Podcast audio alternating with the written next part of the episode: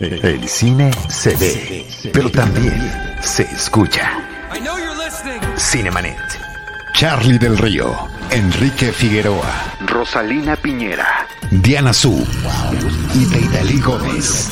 Cine, cine, cine y más cine. Bienvenidos.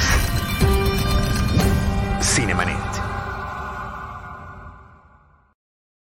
Yo soy Charlie del Río y me da muchísimo gusto darles la bienvenida a un episodio más de este podcast que se llama Cinemanet. Les agradezco que estén aquí y además lo hago a nombre de nuestro productor Jaime Rosales, que al igual que nuestros invitados dijeron, ¿cuál día libre? Aquí estamos al pie del cañón con ganas de reencontrarnos, con ganas de platicar, con ganas de retomar un tema importantísimo para nosotros porque tradicionalmente hemos abordado las versiones fílmicas de Batman y no lo hemos hecho solos, lo hemos hecho acompañados de dos queridos amigos. Quiero saludar a Lupita Gutiérrez. Lupita, querida Lupita, ¿cómo estás? Hola, qué emoción. bueno, más que emocionada, feliz, contenta. Mil gracias, Charlie.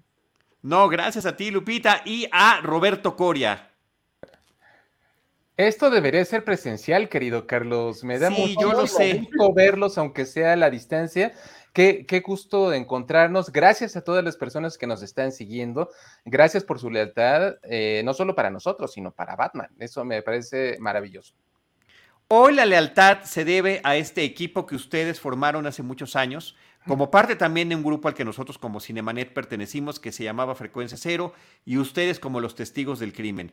Nosotros decimos en redes sociales, testigos del crimen y mira, enseguida empiezan a salir los comentarios. Ustedes lo vieron desde hace un par de días que empezamos a platicar que íbamos a tener este episodio. Lo hacemos aquí en vivo a través de YouTube de Cinemanet y de Facebook también de Cinemanet en el Facebook Live, pero esto se queda eh, como es nuestra tradición, queridos amigos, a través del formato de podcast. Y déjenme robarme un poquito la palabra unos instantes, porque sí creo que es muy importante hacer esta referencia. Eh, eh, poner en contexto la relevancia del tiempo que ustedes dos, Lupita Gutiérrez y Roberto Coria, nos están regalando aquí en Cinemanet. Lupita Gutiérrez, por una parte, con su trayectoria profesional en ejercicio, en el ejercicio de la psicología y también como académica. Roberto Coria, como investigador en literatura y cine fantástico. Debo decir que Roberto, además, desde finales del siglo pasado, escucha qué fuerte se oye eso, Roberto. Sí, desde demasiado. desde finales del siglo pasado,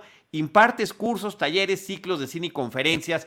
Eh, algunas de ellas, además, y ahorita voy a dar una referencia, acompañado de Lupita Gutiérrez, ahí ha estado, eres parte de Mórbido. Eh, y, mira, gracias a, varias personas, entre ellos Edgar Luna, que nos conoció a todos en, en, el ejercicio radiofónico hace muchos años, también en el siglo pasado, Antonio Quirarte, que se animó a hacer esta alianza con Edgar para formar Frecuencia Cero o Digital Entertainment Network, uno de los primeros canales en el formato de podcast por allá en el 2005. Estamos hablando de hace ya poco más de 16 años.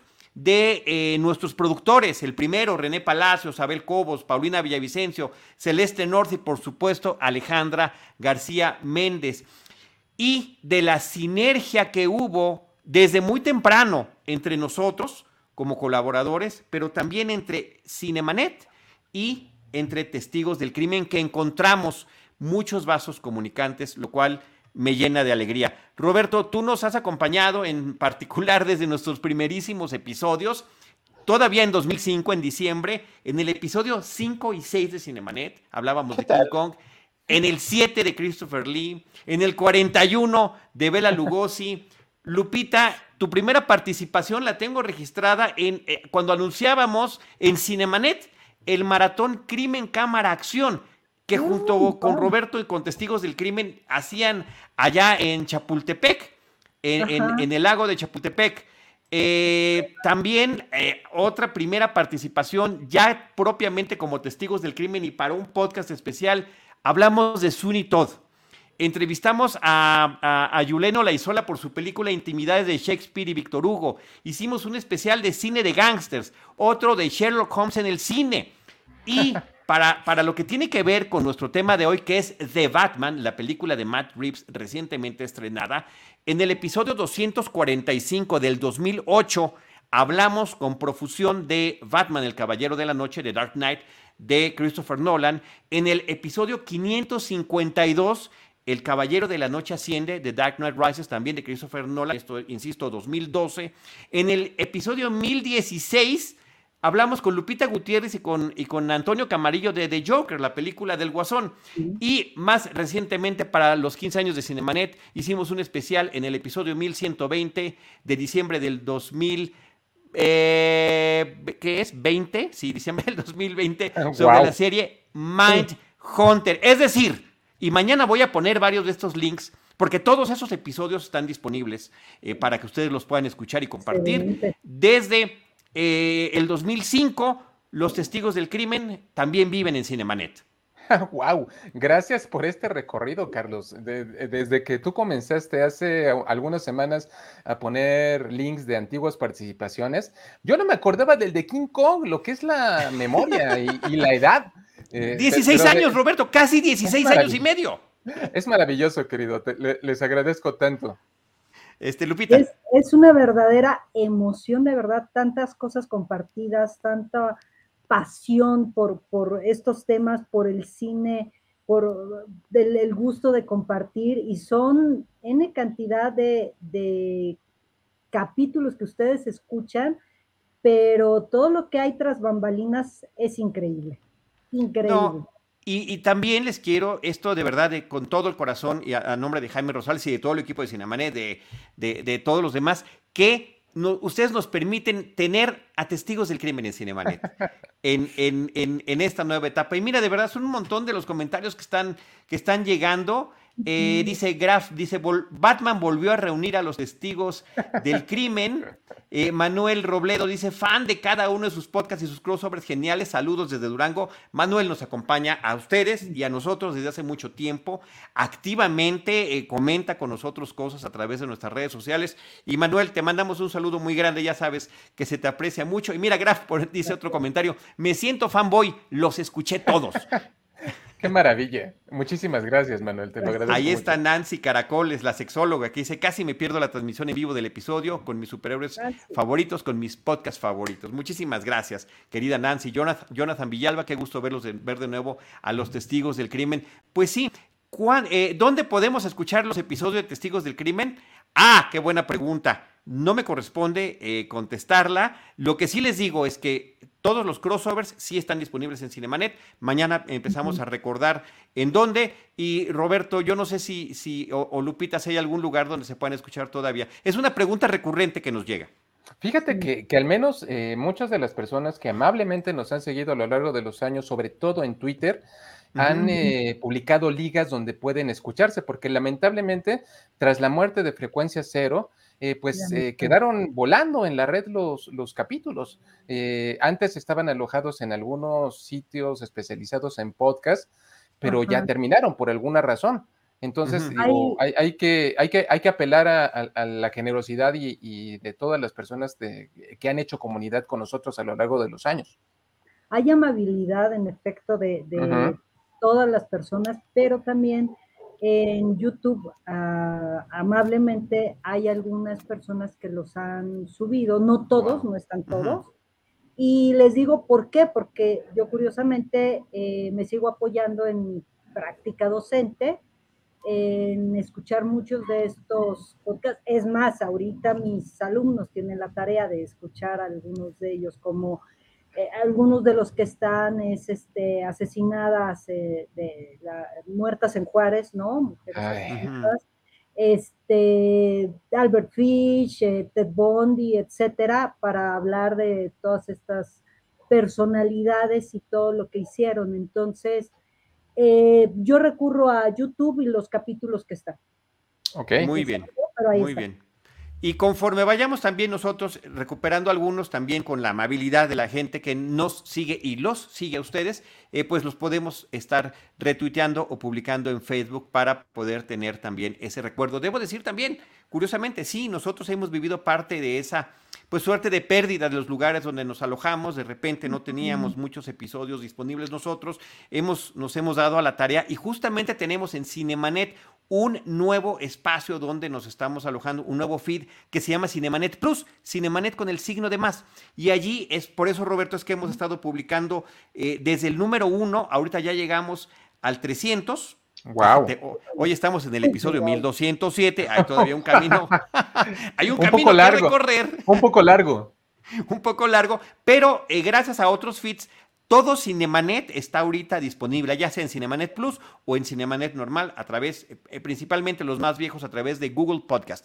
Ahí es donde ustedes nos pueden encontrar. Y, debo, y debo insistir, también allí, en estos crossovers, viven y están los testigos del crimen, pero qué bonito, eh, Roberto y Lupita, que más de 16 años después, aquí seguimos juntos, seguimos unidos. Ciertamente la pandemia nos ha separado físicamente, pero a través de la tecnología nos podemos nosotros conectar e interactuar. Y el tema de hoy es particularmente relevante porque una vez más nos encontramos ante una película sobre este personaje creado por Bob Kane. Eh, la película se llama The Batman, es otra vez, debo decir, otra vez otro reboot de la eh, franquicia fílmica y que creo que resultó en una película particularmente interesante. antes de hablar contigo, Roberto, quisiera yo que Lupita nos dijera, porque hay una serie de elementos en términos de la personalidad de Batman y de Bruce Wayne, o Bruno Díaz, como lo conocimos algunos en español, que sí están ahí en común, pero justamente permiten que se abra a diferentes interpretaciones. Y creo que incluyendo, y esto ya lo dije en episodios pasados de Cinemanet recientes, que inclusive desde la serie televisiva de los 60 pasando por su reinvención en los 80 pasando por la reinvención de Nolan y ahora con esta nueva, siempre ha habido cosas que aportar interesantes en todas ellas. Sí, e, es que la verdad Batman es un personaje que aparentemente se puede ver siempre como muy oscuro. Dices, bueno, pues Batman es oscuro, sí, pero lo que da, a pesar de esta oscuridad, es mucho espejo. ¿A qué me refiero? A que N cantidad de personas se puede reflejar en las características de Batman.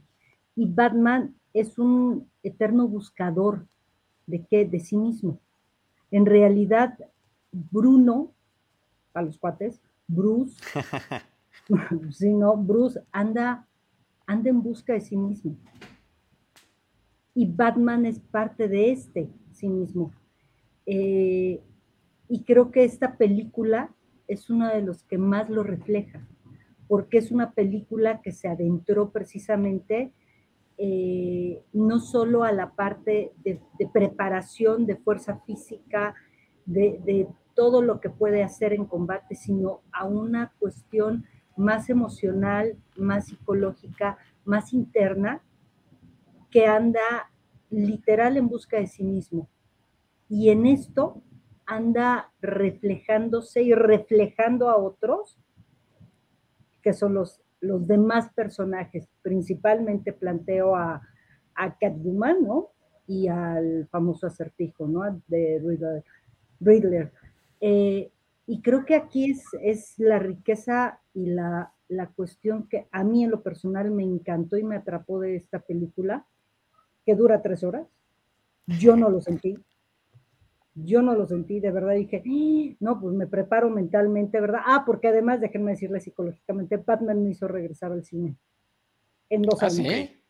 Sí, yo no he ido al cine y fue Batman, punto tan tan, ¿no? Así como, fíjense todos, con mi súper cubre bocas, ¿verdad? Por supuesto. Muy bien. Sí, pero... Deberías de eh, venderlos. pues, pues, ese lo, conseguí y, fui feliz. pero eh, de todo esto es de qué forma Bruce se está movilizando internamente para tratar de averiguar quién es y también tratar de averiguar quién es el que está saliendo, que es Batman, para poderlo integrar, para poderse integrar, no disociar como muchos lo, han planteado de, bueno, este alter ego, sí, pero es un alter ego integrado y creo que desde ahí es una cuestión muy interesante que tiene, a mí en lo personal. Más otros detalles iremos hablando. Sí, sí, no, que ahorita vamos, sí, sí, sí ahí vamos. Ahorita, lo, ahorita lo platicaremos. Pues mira, Carlos, si me permites decirlo, yo creo que eso, esta es una película que llega tres años tarde.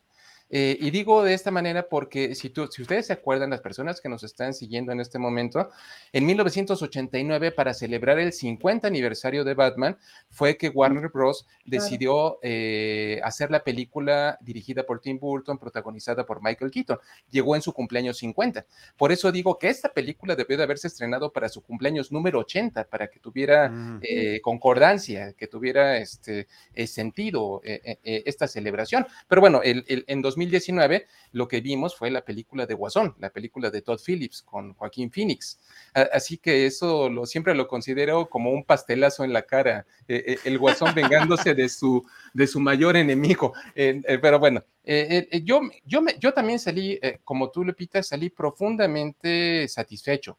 Estoy muy consciente y respeto las opiniones de muchos fanáticos de Hueso Colorado de los cómics que, se quejan de muchos aspectos de, la cinta, eh, pero a mí me gustó eh, por la sencilla razón que es la primera vez que vemos a Batman eh, leal al ambiente en el cual surgió. Eh, si ustedes se acuerdan, surgió en una revista que se llamaba Detective Comics en 1939, eh, y ahí preciso, querido Carlos, debido a la imaginación de Bill Finger, Bill Finger es el auténtico creador de Batman en el sentido de que articuló todo el universo que conocemos, Ciudad Gótica, los enemigos, el comisionado Gordon, Bob Kane fue el dibujante que tuvo la iniciativa, y a mí me choca tanto el, el Batman creado por Bob Kane, eso es una mentira con la que he peleado durante muchísimos años. Y por alguna razón, ya, bueno, obviamente ya por arreglos, ya en los eh, créditos recientes de, tanto de las animaciones, desde Batman contra Superman,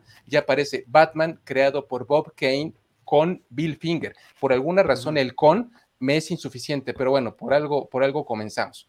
Eh, pero es la primera, la primera cinta que es completamente eh, en ese mundo, en el, en el mundo lóbrego, en el mundo de la investigación, Batman enfrentado a un reto intelectual que solamente él puede responder. eso es lo que me gustó del ambiente. Os digo, ya, ya, ya, si nos vamos a mi antiguo trabajo, al mundo de las ciencias forenses, me encantó que, eh, por ejemplo, llegando a, la primera eh, escena del crimen, como coloquialmente se les llama, eh, que hubiera señaladores de indicios, que hubiera fotógrafos forenses documentando la, escena. Inclusive le, dicen al teniente Gordon, porque todavía no es comisionado, le dice, oiga, pero va a contaminar la escena. Y, le dice, no, trae guantes, no se preocupen.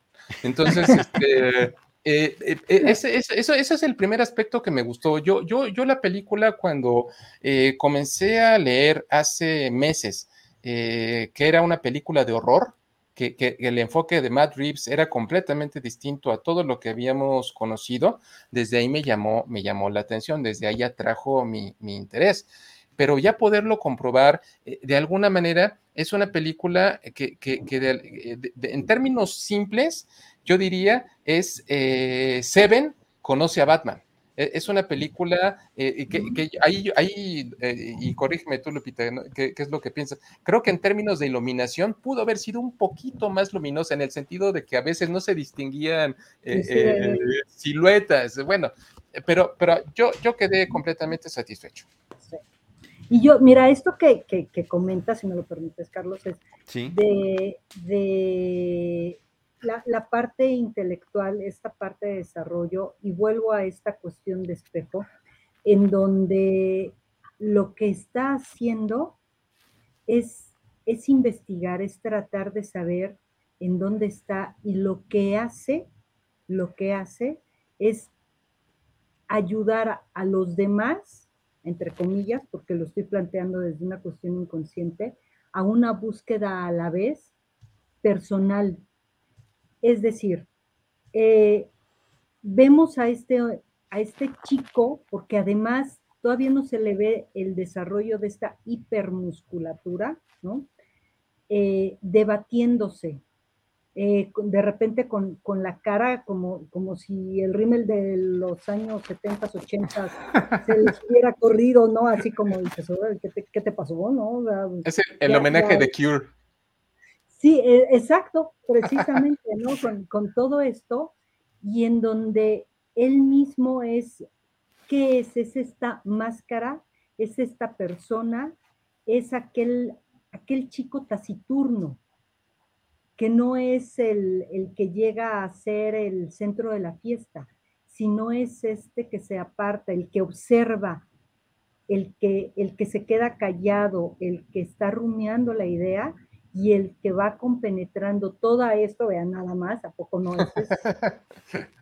de así como se corrió el rímel, ¿no? Y está tratando de situarse. Es eh, a la vez una parte proyectiva de sí mismo, pero también con los demás. Me llama muchísimo la atención, y ya lo están ustedes mencionando, el tono eh, que tiene esta nueva versión del Batman. Es más oscuro en todo sentido, en términos fotográficos, en términos temáticos, es eh, más fuerte. Daba Roberto la referencia de Seven, de David Fincher. Es la primera que yo pensé. Parece que tratan de ubicarla más a Zodiac, que bueno, a la, hora de la hora estamos hablando de los mismos universos en torno de las eh, psicologías, Lupita, de los asesinos seriales, de criminales seriales, y que se destaca este aspecto que es como nos recordaba Roberto, parte del DNA con el que nace el cómic, el aspecto detectivesco que en una época por el humor, en otra época por el estilo visual, en otra época por el apego al realismo, de repente como que se fue dejando de lado. Y finalmente se logra, fíjate, tantos años después, estamos hablando de décadas desde su concepción para tener una versión fílmica que apunte con más, em, eh, eh, subrayando más este aspecto de investigación de parte de este detective de DC Comics, de este Batman, eh, en, ese, en, ese, en ese lado y también décadas después de como lo hemos visto en distintas versiones fílmicas y televisivas. Y, fíjate, si me, si me permites, Carlos, pensando en, en aquello, en, en, eso que acaba de decir Lupita, eh, yo creo que la mayor eh, queja de las personas a lo largo de los, eh, bueno, desde, desde, los dos años que tiene de producción la película, es la elección de Robert Pattinson como, como Batman. Y, y, bueno, digo, yo, yo, yo, sigo pensando, si, si, si, seguramente aquí en Cinemanet más bien estoy seguro, han, platicado acerca de Cosmópolis, de David Cronenberg, o han platicado del Faro, de Robert Eggers. Eh, o sea, vaya, Robert Pattinson es un actor muy competente. Eh, es cierto, carga la cruz de que en su juventud eh, por trabajo tuvo que hacerla de vampiro brilloso, pero vaya, seguirlo juzgando únicamente por eso, me parece como si nos estuviéramos recriminando por todas las estupideces que hicimos cuando éramos jóvenes.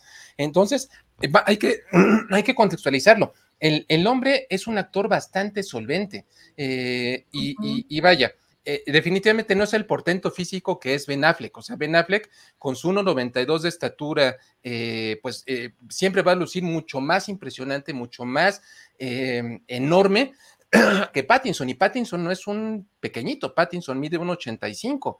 Y, y, si comparamos, si vamos a esas comparaciones, Michael Keaton mide 1,75. 75. Michael Keaton es verdaderamente chaparrito. Eh, eh, obviamente la personalidad eh, que, tiene Michael Keaton nos ofrece un Batman completamente distinto, pero también es el tono que eligió Tim Burton para poderlo este, plasmar en su, en su película. digo, ahí, ahí este, definitivamente no es esta mole impresionante que es Ben Affleck. Eh, que, bueno, ya, ya tal, vez, tal vez lleguemos a su momento, que a mí no me disgusta en absoluto Ben Affleck como Batman, pero a mí me pareció más que competente, como dijo Lupita, taciturno, eh, ensimismado, e, es un cuate dañado, dañado y no se esmera en cubrirlo.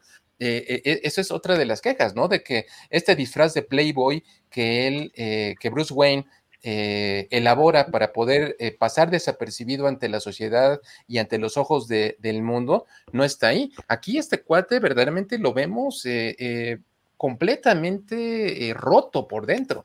Y, me gusta ese, me gusta eso. como dices, Batman a lo largo de sus encarnaciones fílmicas ha tenido rostros diferentes. Este finalmente es un rostro distinto. Eh, yo, yo siento que, que Matt Reeves se esmeró demasiado en desligarse completamente, número uno, eh, de todo lo que estaba realizado en, el universo de DC. Eh, se, esmeró en no recurrir al yo soy Batman. Eh, si, ustedes se acuerdan, solamente mencionan Batman una ocasión, una ocasión en la película. Eh, dejaron de lado esta historia fundamental que es la muerte de los papás. O sea, el, o sea, esta no es una historia de origen. lo, dieron por hecho que nosotros ya la conocíamos porque no encontraron necesario volver a narrarla, a pesar de que, eh, con todo la mencionan en, varios momentos. Eh, pero bueno, ya, ya ahorita podremos, podremos llegar a otras cosas. Perdón la emoción. Que, esto que dices, Roberto, acerca del de, origen, no es una en donde se repite en efecto la historia, en donde se ve la escena. Concuerdo contigo, ya la sabemos, pero el ya lo sabemos es ¿qué genera? Yo siempre me pregunto, no solamente en, en esa, sino en N cantidad de películas, digo, hay unas que necesitas una respuesta rápida. Perdón. Y hablando desde esta cuestión psicológica y tanatológica, es cuánto tiempo también te tardas en reparar una pérdida de ese nivel, de ese calibre. Y yo creo que está excelentemente bien reflejada en este Batman. Perdón. En donde de repente sí es así como, pues, pues la vida sigue, sí, la vida sigue, la vida continúa, pero ¿cómo? Porque estamos hablando de una orfandad y esta orfandad atraviesa los personajes de la película, a todos a estos tres principales que, mencioné de este Catwoman y el acertijo, huérfanos, igual que él.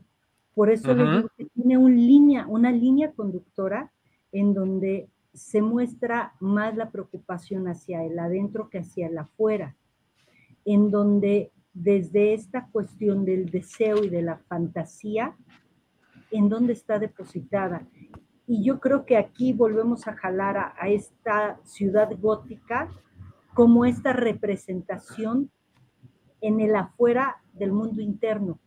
Del mundo interno no solamente de, Bruce, sino de Selina, de Edward, del teniente Gordon, del, de quien sea, ¿no? Hasta de Falcone, del el pingüino también es un personajazo.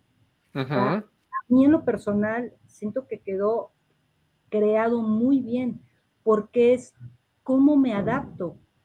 Y sigo pensando que este, esta ciudad gótica es una representación del mundo interno y en donde cada quien lo está tratando de vivir y de acomodar como mejor puede, con las herramientas y los elementos que tiene. ¿Qué pasa con un niño que queda huérfano de esa forma a los ocho años? Pero no solamente se habla de él, se habla de Edward y se habla de Celina huérfanos, de una manera también trágica, dolorosa, en donde está el dolor de los demás. Y eso es lo que hace que también este Batman sea sentido como más humano, más sensible, muy lejano aparentemente, pero está, está, está involucrado hasta el tuétano en todo. Y eso lo, convierte en uno muy humano, muy sensible, más delicado, pero a la vez más duro, por así decirlo. Corrijo, no duro, sino fuerte. Una fortaleza que está buscando adentro y afuera para compenetrarse y brindándola. Bien. Desde ahí y aprovechando estos temas que nos está poniendo aquí en la mesa Roberto Lupita, de esta icónica orfandad del personaje y de qué manera está siendo representada en esta película de Batman del 2022 de Matt Reeves, ¿cómo ven la presencia del Alfred interpretado por Andy Serkis? ¿De qué manera ah. em, empata con todo esto que nos está diciendo Lupita? Pues, si, me permites eh, abrir, a mí, a, mí, a mí me gusta mucho este Alfred. O sea, el, Batman, eh, el Alfred de, mm, Michael Gough en la película del, eh, de Tim Burton del 89 es más paternalista, es como un abuelito bonachón, e, es, distinto. El de Michael Caine es como una especie de Pepe Grillo, o sea, es como la voz de su conciencia. Y, aquí en el caso del Alfred de eh, Andy Serkis, me gusta porque lo veo como un aliado, sí, sí lo vemos como una figura paterna importante, pero, pero eh, se convierte en una figura clave en eh, la investigación que lleva a, Batman a explorar y a descubrir dolorosos secretos de, su pasado. El, Alfred de Jeremy Irons lo, dejé de lado tiene una parte más, más activa, más, más, incluso maneja el, el, batiavión en algún, en algún momento. Pero a mí me gustó mucho este, este Alfred. Eh, eh, creo, que para mí, de, todos los recientes, es mi favorito. Lupita. yo, yo no sé cuál, cuál sería mi favorito, porque la verdad el personaje me, me parece tan carismático y tan cálido o sea, como características tal cual me, encanta. Y este eh, se vuelve, sí, esta cuestión paternal, pero también eh, como el, confidente, el, el, que es leal, porque además son de las principales características que tiene. Y sí, estos secretos y en donde seguiré diciendo que Alfred ayudó para que para que este eh, Bruce pudiera acomodarse un poquito consigo mismo. Y en esta cuestión que, va haciendo, eh, que trata de alejarse de él, y al momento que, bueno, literal explota la bomba, vuelve a sentir ese miedo de orfandad, porque no eres de la familia, pero eres más que mi familia. Y eso es algo que queda patente con él, al momento que va a correr, que va a velar, va a velar con él a, su enfermo, a, esta persona tan allegada, ves la relación y el vínculo, porque Batman curiosamente también habla de relaciones. Habla de relaciones impresionantemente íntimas y estrechas, que eso es algo que se ha dicho en general de Batman, que es desligado, que no puede tener a nadie. Al contrario, yo creo que es un hombre impresionantemente vinculado con N cantidad de gente y con algunos cuantos, digo, Celina no puede faltar y ahí, es, ahí sigue con esta relación con y Alfred es el otro. Alfred es encantador aquí, lo centra bastante bien, es su cómplice, porque se vuelve este papá cómplice, estilo hermano mayor, estilo paz, una figura muy, muy móvil que se vuelve encantadora. Se vuelve, a mí, a mí me, me agrada mucho. Y en donde tangencialmente empieza, sí, sí, sí hay secretos, pero no son como tú los estás escuchando, porque empiezan a hablar de esta locura que también se habla acerca de todo esto, ya sacando a Arham, ¿no? Y qué tiene que ver la familia. Y eso es apasionante desde ahí, ¿no? Eh, Lupita, Roberto, nos ha estado orillando y tentando para que empecemos a hablar de estas contrapartes, personajes icónicos como villanos, que son eh, Gatúbela, el, el, acertijo y el pingüino. Pero antes de pasar a ellos, hay un aspecto que se ha mencionado mucho en la película y me gustaría mucho tener el punto de vista de ambos. En esta película de, de y voy, a subrayarlo varias veces, la película de The Batman, de Matt Reeves, que es em, que acerca de esta dualidad eh, que es parte del personaje Batman, Bruce Wayne, Batman, Bruno Díaz, aquí vemos mucho menos que en otras películas a Bruce Wayne. ¿Cómo ven yo, yo creo que yo, yo creo que yo creo que lo eligieron deliberadamente por eso. para mí, al menos, la verdadera eh, eh, identidad, o sea, la, la, verdadera fortaleza de esa persona se encuentra en Batman. Batman es su auténtica, su auténtica naturaleza. Eh, me, gusta incluso la, en la primera de Christopher Nolan, eh, cuando eh, Katie Holmes, que en paz espante, bueno, en la, película, este, dice, el chico que se fue jamás ha regresado. Esta es tu verdadero rostro, es, es, el que teme los criminales, el que combate el crimen. esa es su verdadera personalidad y yo, yo creo que deliberadamente lo, lo, hicieron, además de conscientes tal vez de que definitivamente tal vez eh, no sería tan atractivo el, resultado eh, que mostraron contra otros Batman. Tal vez, tal vez fue una, de, una jugada consciente para no hacer que compitiera con otras encarnaciones, no, no lo sé. Lupita.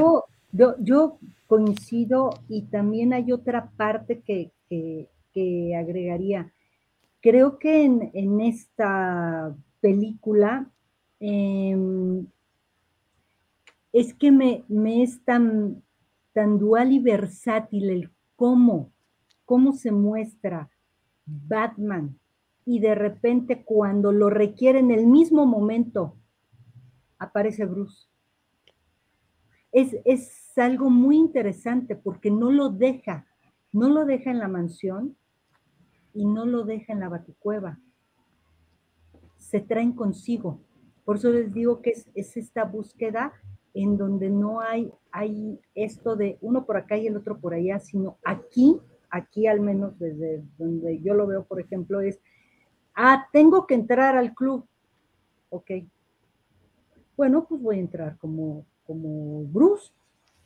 Y entonces, literal, ¿no? Se quita la capa, se quita, lo guarda en su mochilita, porque además esa moto y esa mochilita está fantástico. Es, pues guarda su, chamarra, ¿no? Guarda su capita y toca.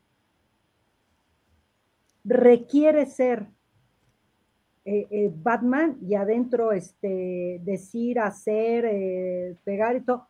Saca su, su capita y se la...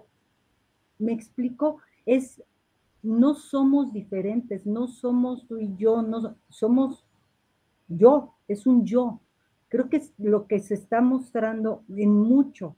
La película es una, lo que llamamos en psicología y que además, vamos a los otros porque psicoanalíticamente no, bueno, yo salí volada con todas estas cuestiones simbólicas, pero aquí en efecto es lo que se busca, lo que buscamos como cualquier humano es la integración, es la integridad de tu yo, es cómo integras esto, y creo que en esta película, al menos Matt Reeves lo, está tratando de buscar, es, no está allá en la mansión, no está allá en la cueva, está aquí y anda caminando de aquí a allá y cuando requiere acá está y cuando requiere mejor saco al otro para conjuntarse.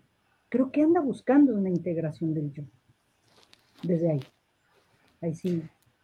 En esta parte, no lo sé.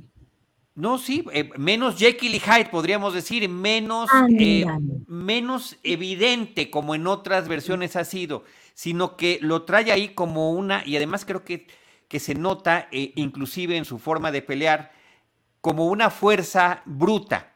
Este encontronazo que tiene con los payasos en el metro, me parece increíble porque no estamos ante las grandes acrobacias, el, las artes marciales aprendidas en Oriente, es simplemente que llegas y le das con todo. Y eso me causó un impacto muy especial que, que, no me lo estaba esperando.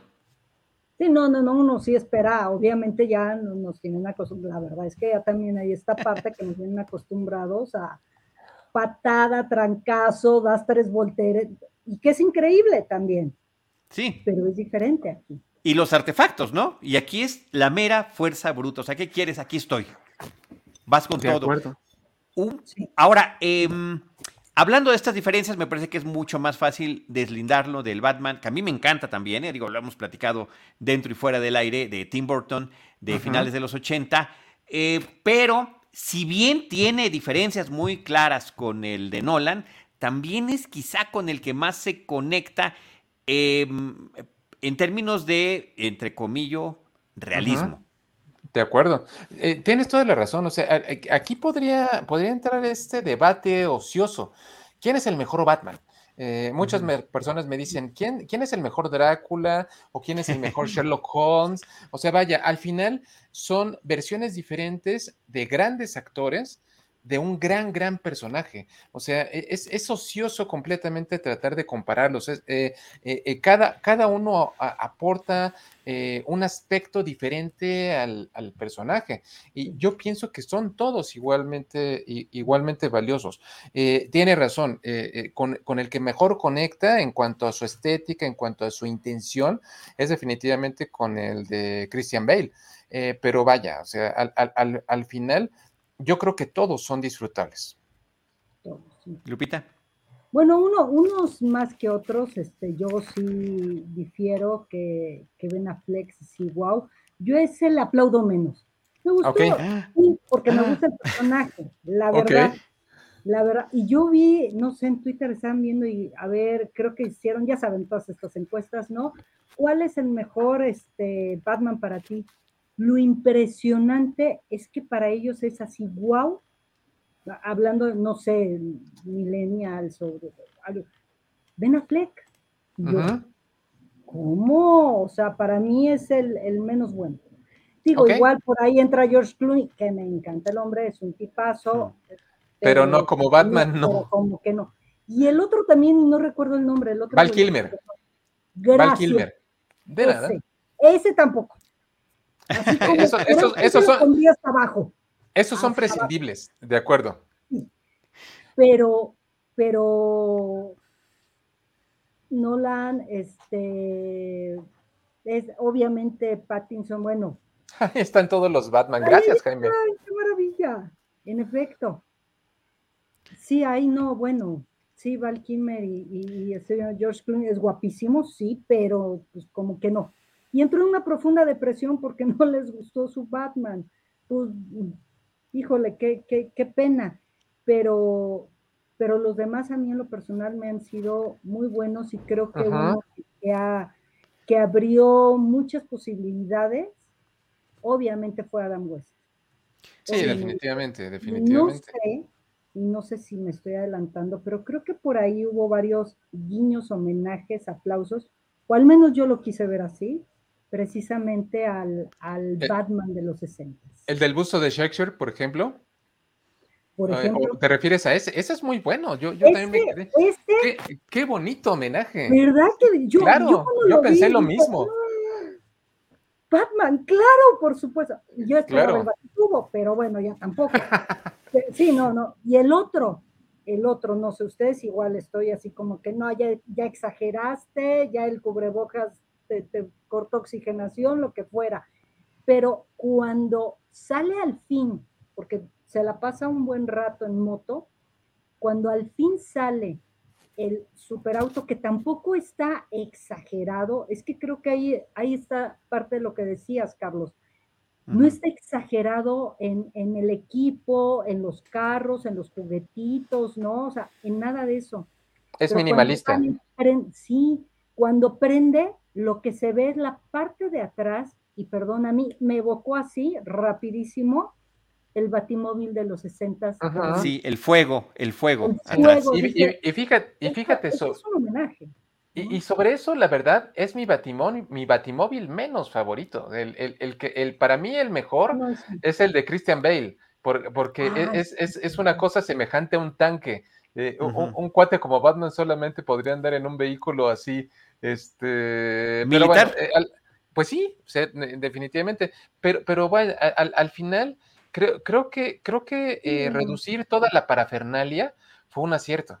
O sea, porque, porque respecto a, los artefactos que tan bien conocemos, eh, solamente esa pistola que utiliza para disparar el gancho con cuerda para poder, eh, para poder escalar, eh, el batimóvil. Y algo que me encantó, digo, y aquí a lo mejor ya entramos en el terreno de los spoilers, pero bueno, no va a ser tan, tan dañino, pero el hecho de que se ponga un popilente eh, para poder dejar grabado todo lo que observa en todas las noches es muy bueno, porque una de las máximas en términos de investigación forense es documentar eh, el lugar de investigación. para poder regresar una y otra vez tanto como sea necesario, porque no es bueno atenerse a la memoria. Eso es algo que no debe de suceder jamás en, el ámbito de una investigación real. Eh, entonces, como no, como no te vas a fiar eh, en tu buena memoria, pues fíate en imágenes. Y, eso fue muy, muy, bueno que lo hubiera este, utilizado. Tecnología que definitivamente es posible que exista dentro de 15 años, no nos vayamos tan lejos. Eh, yo, yo me acuerdo cuando leí eh, El Dragón Rojo de Thomas Harris, digo, yo era un niño cuando lo leí, y, bueno, con contacto desde, desde, mi infancia en el mundo de las ciencias forenses. ¡Ay, Jaime! Te digo, tú vas un paso adelante. Es extraordinario, Jaime. Bien. Cuando, cuando, yo leí el libro y, encontraba pasajes, dije, eh, no puede ser posible que encuentren una huella dactilar en una córnea. ¿Cómo le van a hacer para, para, para recuperarlo? Bueno, esa es una tecnología que hoy en día existe. O sea, de alguna manera esto se convierte en una, en una suerte de relato de anticipación. Yo, yo no dudo que, en el futuro vayamos a ver algo, algo semejante. Bueno, ya, Oye, Roberto y Lupita. Hay lentes para identificar, ¿eh? son reales, ¿eh? ya lentes para identificar y, ir registrando. Ay, mira, estoy viendo, ay, no creo ni lentes a la mano. Estoy viendo a Charlie, no, pues aquí está Roberto, y ya, ya hay, tal cual ya existen. Entonces, pues sí, ya, ya vamos avanzando, ¿no? Quiero retomar uno de los temas que estaba platicando Roberto sobre eh, ser ocioso en el tema de estar comparando a los Batmans, porque es algo que yo ya he mencionado aquí en Cinemanet y lo quiero compartir con ustedes también. Me encantan las diferentes versiones que ha habido a lo largo de todas estas décadas. Cada una ha tenido su identidad, ha tenido su actor icónico, ha tenido su estilo de traje, ha tenido su batimóvil y hemos sido lo suficientemente afortunados para que también cada uno de ellos tenga un formidable tema musical. El ah, tema de la serie de los 60 de Neil Hefti, el tema de el Batman de Tim Burton, que me parece que es extraordinario con el de Danny Elfman, el de, el de Nolan con Hans Zimmer y actualmente este esta música de Michael Giacchino, que por cierto me pidió Roberto, eh, perdón, Roberto, iba a decir Roberto Ortiz, me pidió. Enrique Figueroa Anaya, Enrique Figueroa Anaya, me dije, no puedes dejar de decir dos cosas. Una, por favor, de mi parte, que hablando de estos homenajes, Lupita, que están haciendo a otros Batman, a otras versiones de Batman, eh, los lentes que usa el personaje de Riddler, Ah, claro, son los de Jim Carrey, claro. Son los de Jim Carrey. sí, por supuesto. Me, pidió Enrique decir eso. Y también me dijo que estaba la cuestión del tema musical, porque dice Roberto, y lo dicen varias personas, también lo dijo por ahí nuestro amigo Rana Funk, que el tema musical de Michael Giacchino pareciera que es la versión en, muy lenta del tema de la marcha imperial de, eh, de Star Wars. Que, sí, que, estos, estas, ¿no? estas notas pues son básicamente las mismas. Me lo dijo Ana Luisa, ¿no te parece que suena como la marcha imperial por momentos? Es cierto, pero fíjate que la banda sonora me gusta demasiado, me parece que está completamente en sintonía con el ambiente lóbrego, oscuro, ominoso incluso es la palabra que, se me ocurre. Pero, pero creo que Michael Giacchino hizo una, un tema musical que se encuentra dignamente al lado de sus predecesores. Sí, completamente. Yo creo que habla la música y se complementa de una forma extraordinaria, porque si empiezas a escuchar notas, además de la imagen o sin la imagen, claro que te evoca y claro que te atrapa, ¿no? Y sí, a mí también me digo, ¿me sonó Star Wars o estoy ya alucinando Oigan, ahora sí, Lupita, vámonos con, la, psicología de los personajes, la psicología de Catwoman, como, o como le llamamos eh, los que la llamábamos en español, Gatúbela, el acertijo, el pingüino, por cierto, que el pingüino, pues recientemente se anunció que tendrá su propia, este pingüino, de, Colin Farrell va a tener su serie en HBO Max. Maravilloso, la verdad es que es una, gran noticia. A mí me sorprendió que haya sido Colin Farrell, como que le, le encontré el parecido, pero no lo atrapé hasta que vi los créditos. Dije, ¡Oh! bien. Sí, está irreconocible. Que, ahí, eh, ahí es un aspecto que digo, eh, ¿qué necesidad había? Digo, Colin Farrell es un actor muy competente, yo soy fan de Colin Farrell, eh, pero digo, ¿qué necesidad había de, cubrir al cuate de maquillaje? Que no era más fácil encontrar un sujeto maduro, gordito, que diera el papel, este, ¿por qué meter a Colin Farrell afuera? Pero bueno, fue, fue disfrutable de cualquier manera. digo, yo, yo creo que, que la personificación que hace es muy buena, ¿eh? Y sí, yo también pensé que el cuate era así, ya cuando lo dije, wow, qué extraordinario, lo, lo, lo vieron, lo, lo, felicité, ¿no? no sé, a todos los maquillistas. Bien, bien, bien el maquillaje. Sí, la verdad es que sí. Pues. Que, fíjate que no parece, al, menos Lupita, ¿tú te acuerdas de la película de Hitchcock eh, con Anthony eh, Hopkins eh, como Alfred Hitchcock? Pero ¿Ah, a, a, mí no me deja de parecer a veces una botarga. Eh, en cambio, aquí el personaje eh, con su sobrepeso luce natural, o sea, el avance de la tecnología de unos años para acá. Eh, creo, que, creo que lo hizo bastante bien. Basta. No, Ahí está. seguramente, seguramente vamos a ver la explicación de esas cicatrices. Este, se, ve muy interesante. Se ve un personaje muy interesante, aparentemente tangencial, pero está es otra cuestión muy presente. Y tenemos a otro que también viene de una gran familia muy pudiente y tal cual, no huérfano, pero a la vez huérfano, eh, rechazado, pero desde, dependiendo de qué versión, entonces también hay la otra parte en donde hay una simbiosis con la madre, ¿no? Que es este pingüino tan, tan aferrado y amarrado a mamá, pero a la vez tan desapegado y tan cruel con otros, ¿no? Y aquí en este ir y venir eh, juega un baile interesante, pero hablando más de, de Gatúbela, creo de Gatúbela y bueno, y el estrella, obviamente la estrella, que es el, acertijo hablando de, los malotes. Gatúbela a mí en lo personal, uno, la actriz me pareció fenomenal. Soy Kravitz, la hija de Lenny Kravitz. Sí, sí, sí. Se me hizo versátil, se me hizo muy fresca, se me hizo que le jaló varias cosas de Celina, pero le imprimió algo muy propio. Pero además de todo esto, creo que, lleva, estamos ante una mujer autónoma e independiente. Además de todo lo que hemos hablado y de la fuerza femenina y de, y de todas estas cuestiones, equidad, igualdad y todo, creo que ella plasma en donde somos de igual a igual, o sea, no es de que me tengas que cuidar, pero yo tampoco te tengo que cuidar. ¿Qué tal si nos acompañamos? Y cuando ya no quiero, ya no puedo, o no me interesa, me voy, o yo voy con mi propio interés. Hay algo que también los une, la parte necia aferrada y algo en donde él lo verbaliza, o sea, este Bruce, que es, ¿quién eres? Soy la venganza, ella lo actúa. Ella va a desquitarse, ella, ella va a, cuidar, a, ver qué le pasó a su amiga, a alguien también que fue humillada, que fue maltratada, que fue usada. Y su pareja. tolerar. En efecto, ¿no? Su, pareja. Y en todo esto es cómo voy, bueno, y además de todas las cuestiones y todas las implicaciones que, que hay, ¿no? Eh, eh, esta integración de comunidad LGBT más, que también se da en una forma fluida, tranquila, maravillosa. Eh, ella está en, esta parte en donde quiere ser reconocida por el padre, pero también quiere desquitarse.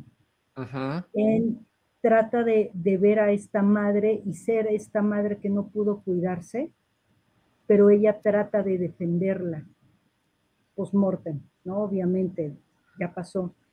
Y ella también está tratando de buscarse. Creo que ahí también los une esta orfandad, este dolor, estas dificultades para, para lograr un sitio muy personal, pero no solamente este sitio personal. Eh, algo que se, se habla en, en psicología y hablando de estas relaciones es también la mirada del otro. Y aquí, ¿quién la mira? ¿Quién la miró? Papá la rechazó y él y ella vio cómo mató a mamá. Mató esta parte en donde ella se sentía identificada y libre y en donde se sintió, al parecer, devaluada, no te reconozco, no te miro, no eres. Y ella viene y regresa para mostrar que sí es. Ya. y fíjate que... ¿Qué pasó? No, no, pensé que habías terminado, este, querida. No, en, lo que quería abundar, o sea, yo creo que aquí sería pertinente decir que Gatúbela no es un villano. Eh, yo, yo siempre le he visto a, a Selina Kyle Gatúbela en sus diferentes encarnaciones como un antihéroe. Eh, e, es de alguna manera semejante para mí a la Irene Adler de Sherlock Holmes. Es, es el objeto de su deseo, es, su complemento, está en el lado opuesto de la ley, pero, pero no deja de ser atractiva para, para nuestro héroe, pero no es una eh, persona que esté buscando hacer el mal por el mal, mal mismo. Eh, eh, definitivamente es una, es una delincuente, es una, es una este, asaltante, o sea, es, es, una ladrona de joyas, así fue como surgió en 1940, cuando surgió, cuando surgió el personaje, pero definitivamente es harina de otro costal. Eh, cosa aparte, sí son eh, el pingüino y, el acertijo, y, y, aún así son dos villanos completamente diferentes. Eh, mientras el pingüino, Oswald Cobblepot, no tiene una afectación mental, o sea, vaya, no es un cuate que tenga ni esquizofrenia, eh, ni, ni, ningún otro desorden de la personalidad, como, como lo es el acertijo. Simplemente es un criminal, es un, es un mafioso. Eh, inclusive eh, me, gustó mucho que respeta, respetaran eso respecto a su procedencia del cómic, que tuviera su el Iceberg Lounge, su, su antro, que es una, una fachada para sus actividades criminales. Y, y nos encontramos aquí ante el ascenso de un criminal en, potencia. Eh, cosa diferente es el acertijo. El acertijo el, es completamente diferente a la intención original. El personaje surgió en 1948. Eh, como fruto de la, de la, imaginación de Bill Finger y Dick Sprang, en ese momento fue eh, el responsable pero era un cuate con malla entalladita, este, con símbolos de, interrogation interrupción en, todo su disfraz, de color verde, eh, que, tenía una cuestión compulsiva de que, de que prácticamente como un reto intelectual, antes de cometer un crimen, siempre eh, lanzaba una pista o a la policía o a Batman. Pero aquí en este, en este caso nos encontramos con un sujeto verdaderamente aterrador, o sea que la primera eh, las primeras imágenes de la película sean un asesinato cometido por, por este cuate, su propia apariencia nos remite, ya lo dijo Lupita, nos remite completamente al asesino del zodiaco eh, de la vida real y, como fue presentado en la película de David Fincher. yo, yo, digo que está medio camino entre el zodiaco y entre el guasón de Heath Ledger pensando en todas las eh, masas que moviliza gracias a las redes sociales. O sea, lo que hizo el acertijo no es diferente a lo que, lo que hizo el Guasón en la, en la segunda de Christopher Nolan y más aterrador a lo que hizo Donald Trump. O sea, eh, eh, toda, toda, toda esa bola de cuates tratando de emularlo no son diferentes a los que se metieron al Capitolio. O sea, e, e, es, la movilización de, personas que tienen desórdenes eh, por otro cuate con, un desorden mucho más grande. Y esto, esto que dices, en efecto, eh, Gatúbela no es una psicópata. ¿No? No tiene un trastorno antisocial de la personalidad, los otros sí. Nada más que aquí vamos viendo, por ejemplo, a Edward, eh, que es el, el acertijo. él buscó desde una forma de identificación proyectiva, relacionarse desde tiempo atrás con el pobrecito Bruce. ¿Por qué pobrecito? Porque quedó huérfano y él era huérfano. Y ahí hubo un clic que es, tú y yo somos iguales, tú y yo nos parecemos. Y es en esta identificación proyectiva en donde curiosamente los dos son huérfanos, los dos son inteligentes, brillantes, ¿no? Los dos son muy analíticos, los dos han sufrido de este abandono, de este dolor. Y creo que muy en la fantasía, conforme iba avanzando todo esto, y sin quitarle nada de, máscara, de capa, de nada, al momento en que lo está confrontando, podrían ser estos hermanos unidos en tanto desprovisto, en tanta orfandad, en tanta soledad, en tanto abandono, bueno, tú y yo nos vamos a acompañar porque además somos iguales. Y era lo que él deseaba, es, no, a ver, espérame, todo hasta aquí me salió archi recontra perfecto. Punto uno, punto dos, paso tres, paso cuatro aquí, pero en este, él no reaccionó como yo quería, como, como yo esperaba. Y esta imagen, que la puso extraordinaria de, perdón, uno puede ir, que es la, la cuestión también del psicópata, uno puede ir junto a una persona así en la calle, en el metro, en, en el restaurante, y jamás vas a pensar, jamás, que tiene este tipo de plans de qué es lo que contiene una de las cosas que, que, que revisamos y que analizamos en la, en psicología es qué tienes en la cabeza, qué hay en tu cabeza.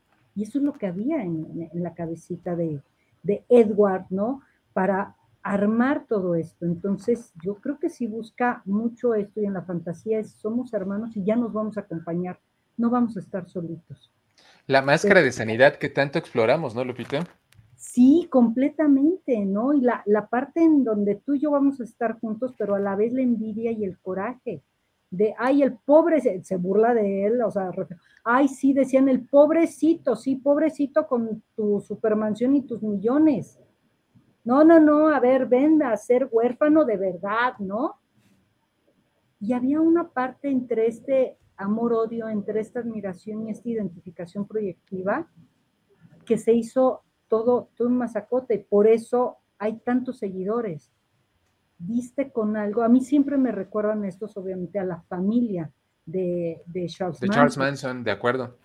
De aquí te. Yo, yo siempre eh, eh, digo y comento a mis alumnos en general, todos nosotros tenemos agujeritos, todos tenemos hoyitos emocionales, unos hoyotes, otros hoyitos, pero es cómo tratas estos hoyos, con qué lo llenas, cómo lo revisas. Y aquí, bueno, este hombre andaba como queso gruyer, ¿no? Todo agujereado. ¿Con qué lo llenas emocionalmente? Ya hay estas fantasías y estos deseos. Y es tan brillante que ahí viene la, otra parte que, a mí me encantó como psicoanalista, los simbolismos, la parte de señales, de símbolos y para interpretar. Queda fantástico. Es, no te lo voy a hacer fácil. El inconsciente hace eso. Te voy a decir, pero sin decírtelo. Ahora te toca descifrarlo y te toca averiguar qué onda. Eso a mí en lo personal me encantó. Por eso es también uno, junto con el espantapájaros, uno de mis villanos favoritos. Y, la acertada decisión, Roberto, de Paul Dano para este papel. Sí, la, verdad es que eh, el, cuate eh, eh, lo hace bastante bien. Es, un, bueno, un chico. Paul Dano debe tener 33, 35 años. O sea, bueno, para mí sí es un chico. Este. lo, hace, lo hace bastante bien, apocado, no, no, no expresa grandes emociones, sino hasta, hasta que ya lo vemos este, eh, al final en el asilo, en el asilo Arkham. Eh, que, aquí viene, viene la, cuestión de la promesa, Carlos. Eh, yo, yo, yo, pienso, ese, ese podría ser acaso lo que me causa muchas reservas y mucho temor en el... Digo, es, es un hecho. La película ha sido un éxito. O sea, es una película que hasta el momento ha recaudado 500 millones de dólares. Definitivamente no va a alcanzar a lo que, a lo que hizo el hombre araña este, muy, recientemente. No va a alcanzar esas cifras en, taquilla, pero definitivamente va a ser suficiente para que Warner quiera hacer secuelas. O sea, Matt Reeves ya ha hablado de la idea de hacer una trilogía nueva. Eh, y, en ese caso, eh, para mí esta y, para mí esta este, cayó en, la promesa de la segunda, de la primera de Christopher Nolan. Ustedes se acuerdan en ese momento, robo a mano armada, doble homicidio, eh, dejó su, le gusta lo teatral como a usted y dejó su tarjeta de presentación. Y, volteamos y es la, carta del guasón. Entonces aquí, aquí claramente y abiertamente nos dice que eh, el siguiente adversario va a ser el guasón. Y, en ese sentido, eh, de acuerdo a, los créditos, eh, quien lo interpretaría sería este, eh, más, es más joven él, Barry Kehogan, que, que, es, eh, e, e, él fue del chico que también salió con, con, Colin Farrell en la matanza del siervo sagrado o el sacrificio del siervo sagrado. Tú te, sí, mejor. Estupenda eh, película. Es estupenda película. Y, el, cuate tiene unos zapatos grandísimos que llenar. Cuando tienes a Heath Ledger y, cuando tienes a, a, Sí, es el Lupita. Y, cuando tienes a, Joaquín Phoenix, y cuando tienes a esos dos, o sea, este chico tiene, de veras, no me gustaría estar en sus zapatos. ¿eh? Por eso, Roberto, pero ¿cuántas veces nos ha pasado esto? Cuando vimos al Joker de Jack Nicholson, dijimos, pues ya, ¿qué le buscan? O sea, nadie más va a poder hacer un Joker como el que está haciendo Jack Nicholson. Y llega Heath Ledger. Y dijimos, wow, o sea, este es el Joker definitivo. Heath Ledger lo tiene, ya quedó, ya no le busquen. Y llega Joaquín, ¿no? Entonces, bueno, está el tropiezo de Jared Leto, sí, este, ciertamente. Sí se puede fallar. Sí se puede fallar. Y fíjate, Carlos, ahí, ahí te tengo que interrumpir. Eh, eh, ¿Ya viste eh, el corte Snyder de la Liga de la Justicia? sí, como no, por supuesto. El, guasón de, de Jared Leto, en ese, en el corte Snyder, para mí es bueno. Incluso más sofisticado, más sofisticado. me gusta incluso su sonrisa, pero este, este chico eh, eh, la sonrisa no, eh, la risa, la risotada no me pareció tan, tan profunda como en, como en otros casos. Vamos a ver qué es lo que pasa. Y bueno, y César, el latino César Romero, por supuesto, ah, en los 60. César Romero. y su bigote. Y su bigotote. Sí, que estaba bajo contrato de que no se lo podía quitar. Que no se lo podía quitar el bigote, sí, claro. Ajá, exacto. Wow. Yo creo que esto que, mencionas acerca de los retos de, bueno, híjole, yo creo que siempre van a ver los zapatos grandes desde el primero hasta este, en cualquiera de estos. Eh, creo que aquí hay algo que ha sido fantástico, que han ido explorando la, parte de personalidad, la historia y la, psique de cada personaje, de, cada personaje respecto a qué onda con, este eh, guasón, con esta línea de acercamiento hacia sí mismo y hacia el otro. Eh, lo que estamos viendo con, este Batman, que a mí, a mí me gustó y me gustó mucho, en efecto, hay que romper esta idea de, Pattinson en, Crepúsculo y todas estas cuestiones. Por favor, sí. El, chico, que ya no está tan chico, ¿verdad? Lo seguimos viendo chicos, bueno, es parte de la edad, ¿verdad? nos delatamos, nos delatamos, Lupita. Sí, sí, a fuerzas, a fuerzas. Eh, se ha superado y ha ido hacia sí mismo como, como un actor tal cual, como un actor. Y eso es, un gran mérito y creo que, con estas cuestiones de, Batman lo ha ido eh, superando y logrando. El Faro, también como lo mencionaba Roberto, es una gran película. Entonces, creo que, que pueden salir también desde su propia personalidad, algo muy interesante dependiendo. Reconozco que, a este chico lo, ubico poco, digo, unas cuantas, unas cuantas películas, pero no, no sé mucho de su trayectoria, entonces yo estoy así como muy a la expectativa y abierta porque no sé mucho de, de este chico escogido como el futuro Guasón. Un último personaje que quiero comentar con ustedes ya antes de, empezar a despedirnos y hacer alguna conclusión final en el caso de que quieran aportar ah. alguna cuestión más, que sé que siempre hay muchísimo que decir. Jeffrey Wright como Gordon. Eh, una vez más me resulta una gratísima sorpresa la forma en la que se posiciona como este personaje, la alianza que nos está presentando, que tiene con el personaje de Batman y el eh, símil que pudiese haber con su participación en otra saga paralela, que es la de James Bond. En toda esta etapa de Daniel Craig, a Jeffrey Wright le toca ser el Felix Leiter, el eh, también icónico a, eh, camarada, compañero, el, el, hombre de la CIA. Que, camarada de armas. Camarada de armas, su equivalente, su colega en la CIA de James Bond. Y ahora es este hombre en la policía, eh, como dices tú, como teniente Gordon, previo a ser comisionado en esta de Batman. Yo, yo quedé completamente sorprendido. Fíjate que aquí muchas personas que conozco comenzaban a quejarse por la cuestión, ¿cómo, cómo un actor negro va a ser el comisionado gordo? Eh, definitivamente, yo creo que sí es una decisión incluyente de alguna manera en la intención de dar, de abrir el, espacio para que, que, se integren a las películas personas de diferentes grupos raciales, pero en el caso que fuera negro, que fuera chino, que fuera mexicano, no me importa. O sea, lo hizo Jeffrey Wright, lo hizo muy, muy bien. Muchos eh, tienen eh, recientemente el parámetro de Gary Oldman como el comisionado Gordon. Eh, posiblemente sí, sí dejó, dejó una nota muy alta, pero, pero lo hizo Jeffrey Wright. me hizo olvidarme completamente de, su procedencia. No, no, no me molesta en absoluto este, este cambio. al igual, tú, tú te acuerdas, digo, si ya vamos a cuestiones étnicas, eh, eh, la propia Selina Kyle es la chica Zoe Kravitz, es negra.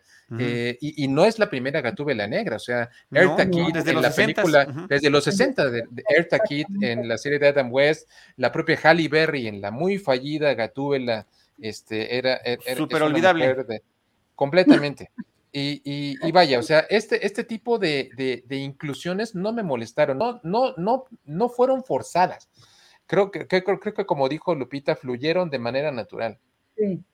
Sí, a mí, a mí en lo personal me gustó, me gustó mucho la forma en cómo eh, trataba de, ir equilibrando, ¿no? Entonces Ahí están las gatubelas. No.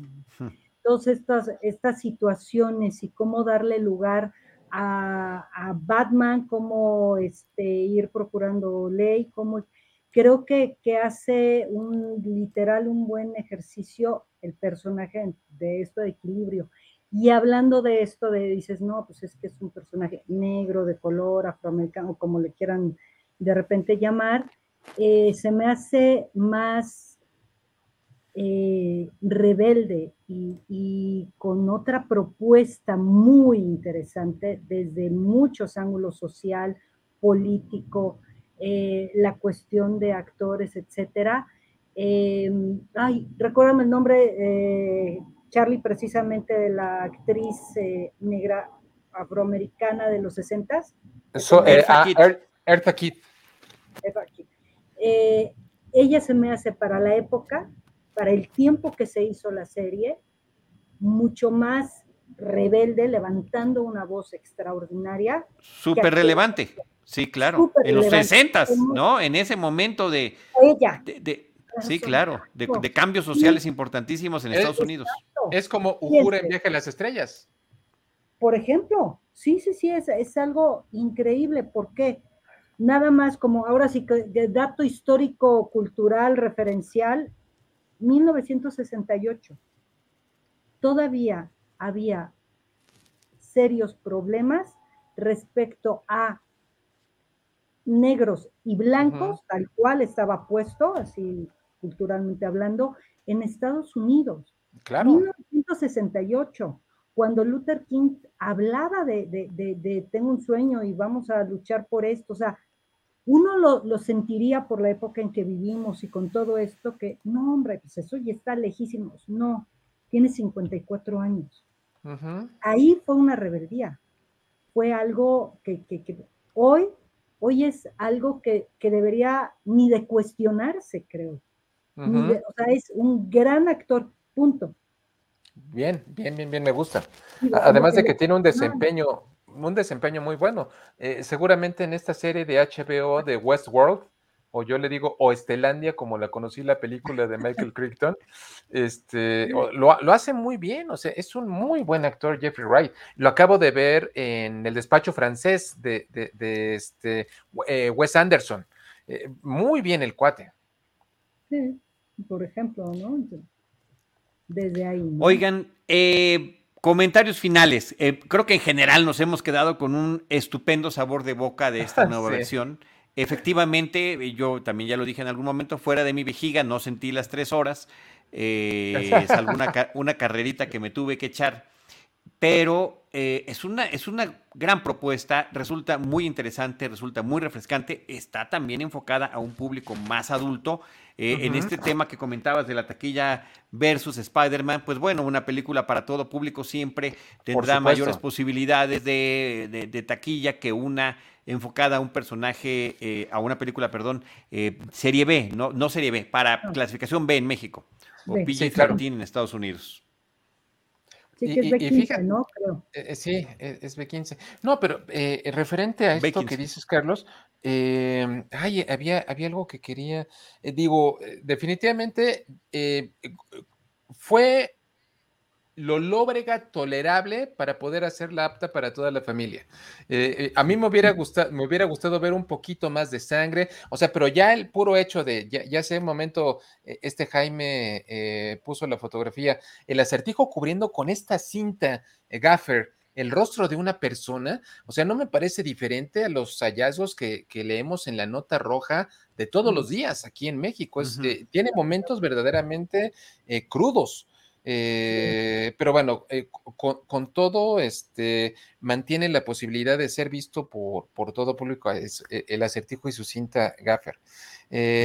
fue, fue, fue, fue, para mí una, valió la pena y, y me gustó mucho que no admitiera la posibilidad del elemento fantástico. O sea, vaya, eh, definitivamente el, Batman de Matt Reeves no es un, no admite afiliaciones grupales, no admite la posibilidad de que se encuentre con un extraterrestre de otro planeta eh, que llegó en su nave porque se lo pusieron sus papás ahí, no admite la posibilidad de coincidir con una amazona de una isla eh, recóndita en la Tierra. Es, un Batman completamente real y me gusta mucho ese ese esfuerzo que hizo Reeves por desligarse de todo lo previo.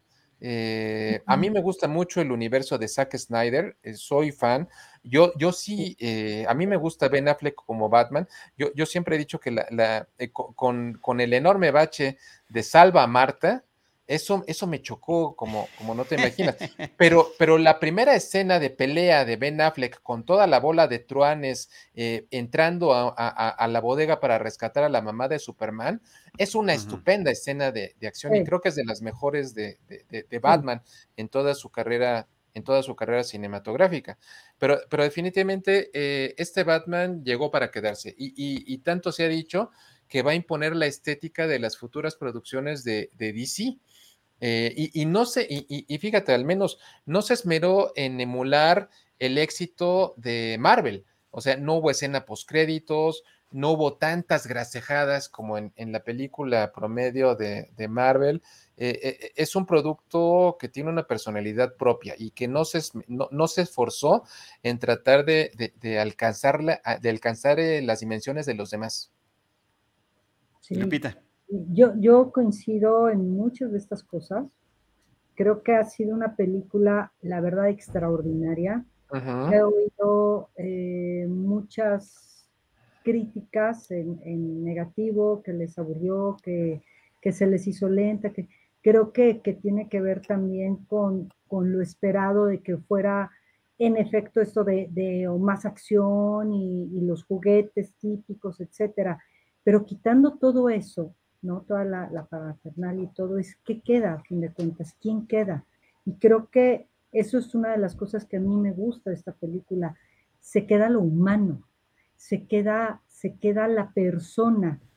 Por eso insistiré que es una película de búsqueda personal, de, de una, puesto así también de búsqueda de un sentido personal de darle sentido a su sentido que lo está armando, ¿no?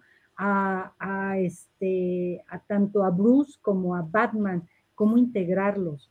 Eh, y la, parte de, que se inunda, por ejemplo, eh, Ciudad Gótica se me hizo tan simbólico en donde todas aquellas cuestiones que ayudan para salir adelante, tienen que renovarse. Dice, sí, pero ahí se está ahogando. La la por eso se quiere ir. Pero aquí es no, es que hay esperanza y es de dónde salimos, de dónde estamos, del agua, ¿no?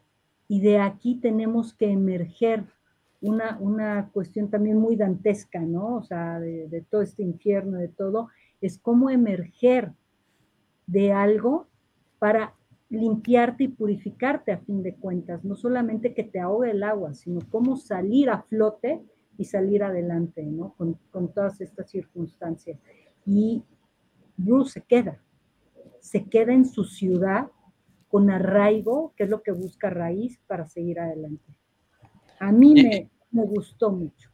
No, y, fíjate, Lupita, o sea, esta es una ciudad gótica eh, que se ha ido a la cloaca, o sea, Ciudad Gótica está en un estado, eh, eh, tanto respecto a su infraestructura, a la enorme corrupción que, yo creo que es característica de, la, de, las historias de Batman y del departamento de policía. Bueno, el de Adam West era un departamento de policía más bien bobalicón, pero, pero, pero definitivamente, o sea, eh, fue muy revelador en, el, en el momento final cuando, cuando llega Batman a, a salvar a las personas que están a punto de ahogarse y que les extiende la mano y que nadie le quiere, o sea, e, está, está su vida en peligro, pero le tienen miedo.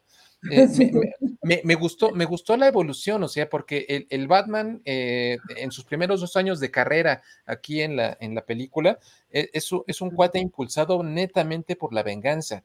No, no, está buscando quién se la hizo, está buscando quién se la paga. y, y al final se da cuenta que su cruzada puede ser orientada hacia algo más grande que una cosa es venganza y otra cosa es justicia. Eh, y, en ese sentido, eh, termina convirtiéndose, eh, como, dice la película de, Nolan, en el héroe que Ciudad Gótica se merece. Exacto. Y creo que ahí, perdón, Alfred tiene mucho que ver porque también le da base, le da pertenencia y eso ayuda también a que pueda seguir siendo este Bruce y Batman. Sí. Desde ahí.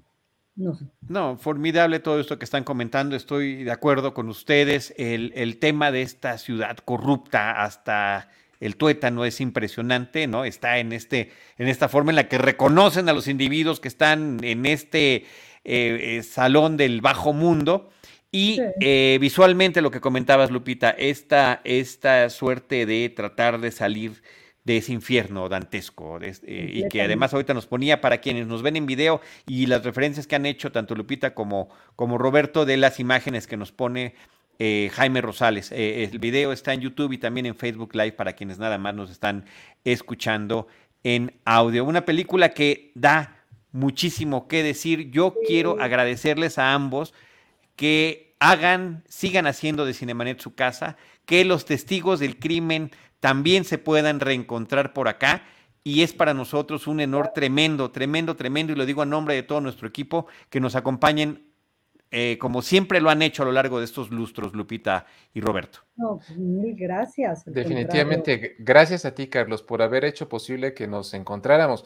Y, una, una, palabra tal vez esperanzadora para las, que, las personas que no quedaron completamente satisfechas con el resultado que, que vimos. De 1989 para acá hemos visto en live action, hemos visto a Michael Keaton, hemos visto a Val Kilmer, hemos visto a George Clooney, hemos visto a Christian Bale, hemos visto a Ben Affleck, o sea, hemos visto al menos cinco Batman en live action. Yo estoy seguro que en el tiempo que me queda de vida, eh, voy a ver al menos otros dos o tres Batman posiblemente. Así que ya, ya podremos estar platicando acerca, acerca de eso. Eh, rumbo al centenario de Batman en 1900, eh, en 2039. Y yo, yo, yo, planeo conservarme en buena forma porque quiero ver el centenario de Batman. Ah, bueno, pues vamos, vamos a hacerlo, vamos, vamos. Eso. sí, sí se puede. Perfecto. Oigan, y también otra cosa, Lupita y Roberto, han llegado muchísimos comentarios, pues eh, no ha habido oportunidad de leerlos todos. Eh, nos ha ayudado Jaime Rosales para ponerlos en pantalla, pero sí agradecer a Miguel Arellano, Cristina Ortiz, Daniel López, Wendy González, Graf, Neftalí Mercado, Bere F, Juan Morales, Susel Hernández, eh, Miguel Huesca, Sir Víctor Mike SJ, el psicólogo Daniel Solares, Gracias a todos por habernos acompañado. Gil Dorantes, Nancy Caracoles, Cristina Ortiz, René González, Janet Ortiz, Aislín Castañeda, eh, David Lara, eh, ya no sé si repetí alguno, Jonathan Villalba, de verdad Mel Salazar, muchas gracias, Omi WK, eh, Silar House 63, y creo que ya hay Neftalí Mercado, que me parece que ya la había mencionado. De verdad, gracias a cada uno de ustedes que en, en y hay nuevos, y siguen llegando nuevos comentarios. A Manuel Robledo otra vez dice que felicidades, excelente programa. Saludos a todos y esperemos más crossovers. Eh, Cinemanet es la casa de los testigos del crimen, Cinemanet es la casa de Lupita Gutiérrez y de Roberto Coria. Eh, eh, son parte ustedes de mi trayectoria profesional en esta eh, cuestión que descubrimos juntos de el, del podcasting. Así que muchas gracias por habernos acompañado. Al contrario, gracias. Al contrario, gracias a ti, Carlos, de ver, de corazón. Y es un placer verte, querida Lupita. Eh, eh, esto me hizo recordar tantos buenos tiempos. Y, bueno, obviamente eh, sabemos que la relación no es, no es tan frecuente, pero se fortalece siempre. Y, me encanta. Aquí estamos. Un gusto platicar contigo, Roberto, Charlie, que siempre nos tenemos presentes de una u otra forma y en efecto, de, distintas maneras, pero hemos recorrido un camino juntos y eso, eso es fantástico. Es increíble. Totalmente de acuerdo. Y gracias a Jaime Rosales por hacerlo realidad con gracias, Jaime. producción. Dice Daniel López, ¿lo seguiremos viendo con venganza, venganza y más venganza? Yo creo que sí. Pero también, también nosotros en Cinemanet les estaremos esperando con cine, cine y más cine. Esto fue Cinemanet con Charlie del Río, Enrique Figueroa, Rosalina Piñera, Diana Su y Teitali Gómez. El cine se ve, pero también se escucha. Cine. Cine. Y más cine.